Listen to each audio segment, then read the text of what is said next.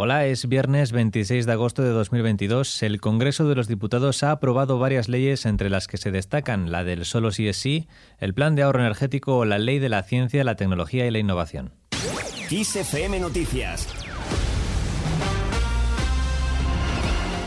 La ley del solo sí es sí ve la luz tras cuatro años de la sentencia de la manada. Esta ley de garantía integral de la libertad sexual elimina la distinción entre abuso y agresión y regula la necesidad del consentimiento expreso.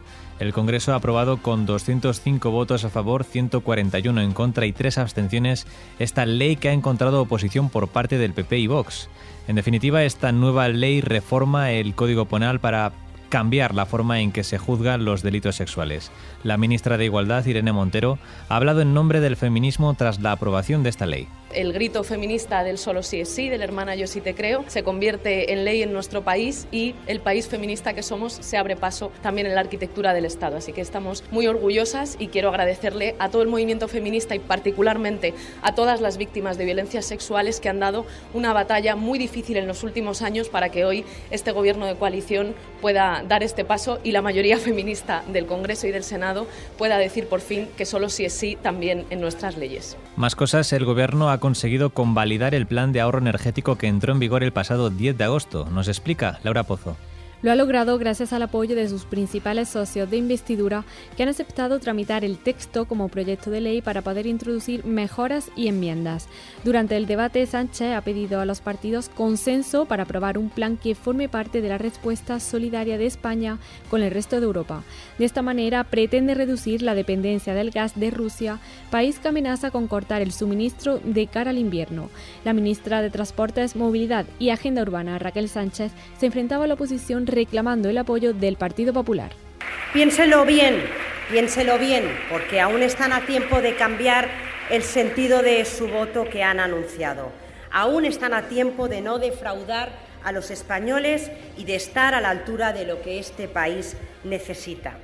Hoy aquí tienen que decidir y demostrar si apoyan a los españoles y a las españolas se apoyan esas medidas. El plan de ahorro ha salido adelante gracias al apoyo de los socios de investidura, en especial de Esquerra Republicana Catalana. su voto favorable ha permitido la aprobación de la ley.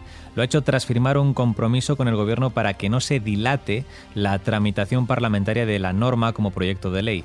En respuesta a esas palabras de Raquel Sánchez, la secretaria general del PP, Cuca Gamarra, se justificaba aludiendo a la falta de diálogo. Y son para ello necesarios los planes de ahorro energético, pero los buenos planes de ahorro energético, no cualquier plan de ahorro energético. Por eso desde minuto uno les hemos planteado alternativas y nos hemos, pues, nos hemos mostrado dispuestos a dialogar sobre ello. Y reitero, ni una sola llamada. Muchos insultos, sí, pero ni una sola llamada.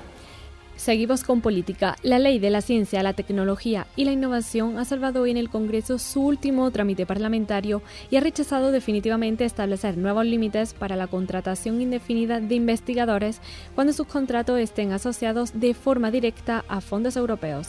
Escuchamos a la ministra de Ciencia e Innovación, Diana Morant, tras la aprobación de la nueva ley.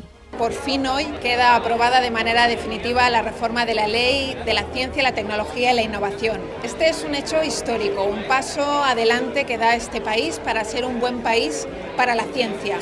Desde luego la ciencia se ha convertido en uno de los ejes fundamentales para obtener las soluciones a los grandes problemas en los últimos años. Respecto a los incendios, controlados los incendios de Bailo y Sigües en Huesca y Zaragoza respectivamente, y evolución favorable en Oliete, Teruel.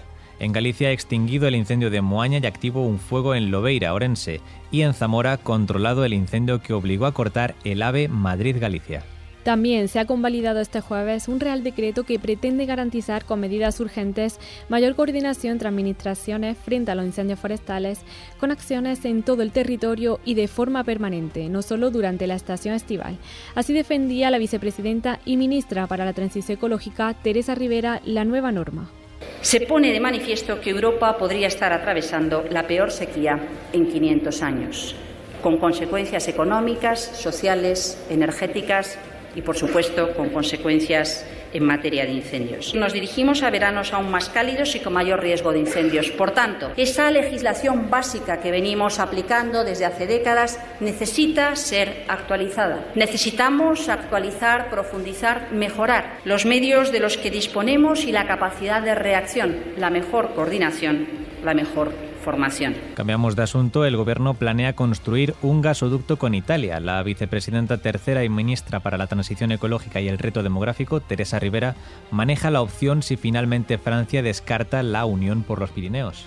Fuera de nuestras fronteras, un incendio ha provocado la desconexión de la última línea que conectaba la central nuclear de Zaporilla con el sistema de energía de Ucrania. El presidente ucraniano Volodymyr Zelensky ha afirmado que Rusia ha puesto a Europa a un paso del desastre radioactivo.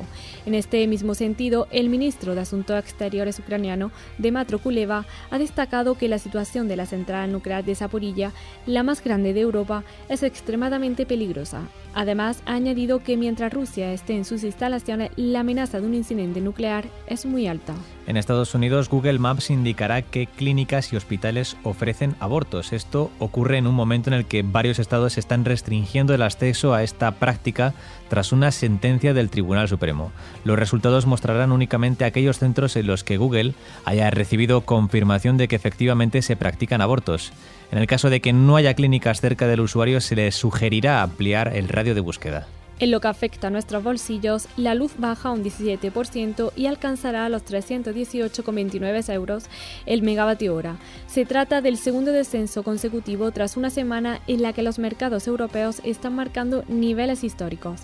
Además, el precio de esta jornada será el cuarto más alto desde que entró en vigor el tope gas el pasado 15 de junio. Por otro lado, casi 92.000 bonos han sido expedidos por Renfe durante el primer día de venta.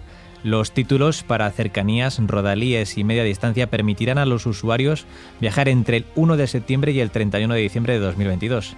Del total de abonos vendidos, el 65% se ha adquirido online, mientras que el 35% restante ha sido en taquillas o máquinas y la penúltima semana de agosto se despide con unas temperaturas máximas que bajan en la mayor parte del país, salvo en el suroeste peninsular y en Galicia. Los valores mínimos se mantienen excepto en el interior de la mitad norte. Además, probabilidad de lluvias y tormentas en diferentes regiones como el archipiélago balear, nordeste de Cataluña, este de Castilla-La Mancha y Comunidad Valenciana. Finalizamos con música, una noticia que alude a la cultura del mundo del cine.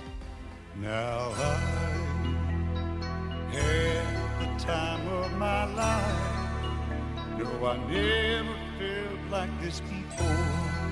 Yes, I swear it's a truth, and I owe it all to you. Cause I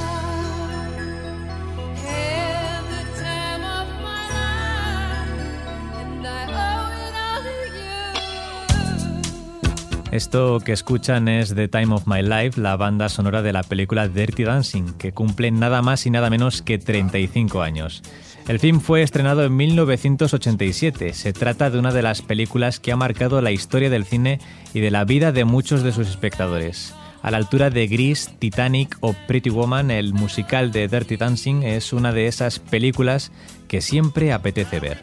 Con esta noticia, la cual podéis ampliar en nuestra web, xfm.es, nos despedimos por hoy. La información continúa puntual en los boletines de XFM y como siempre ampliada aquí en nuestro podcast XFM Noticias. Con Cristina Muñoz de la realización recibe un saludo de Ángel Martínez y Laura Pozo.